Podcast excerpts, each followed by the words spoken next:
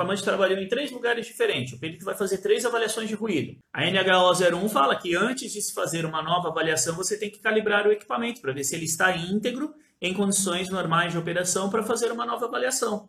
Se ele não fez essa, essa calibração né, de um para o outro, e aí tem o calibrador acústico, cada marca de equipamento de medição tem o seu calibrador acústico, tá? Então, se o perito não levou para a perícia o calibrador acústico e ele não fizer essa calibração entre os locais em que vão ser feitas as medições, tá aí um motivo para você impugnar o laudo do perito.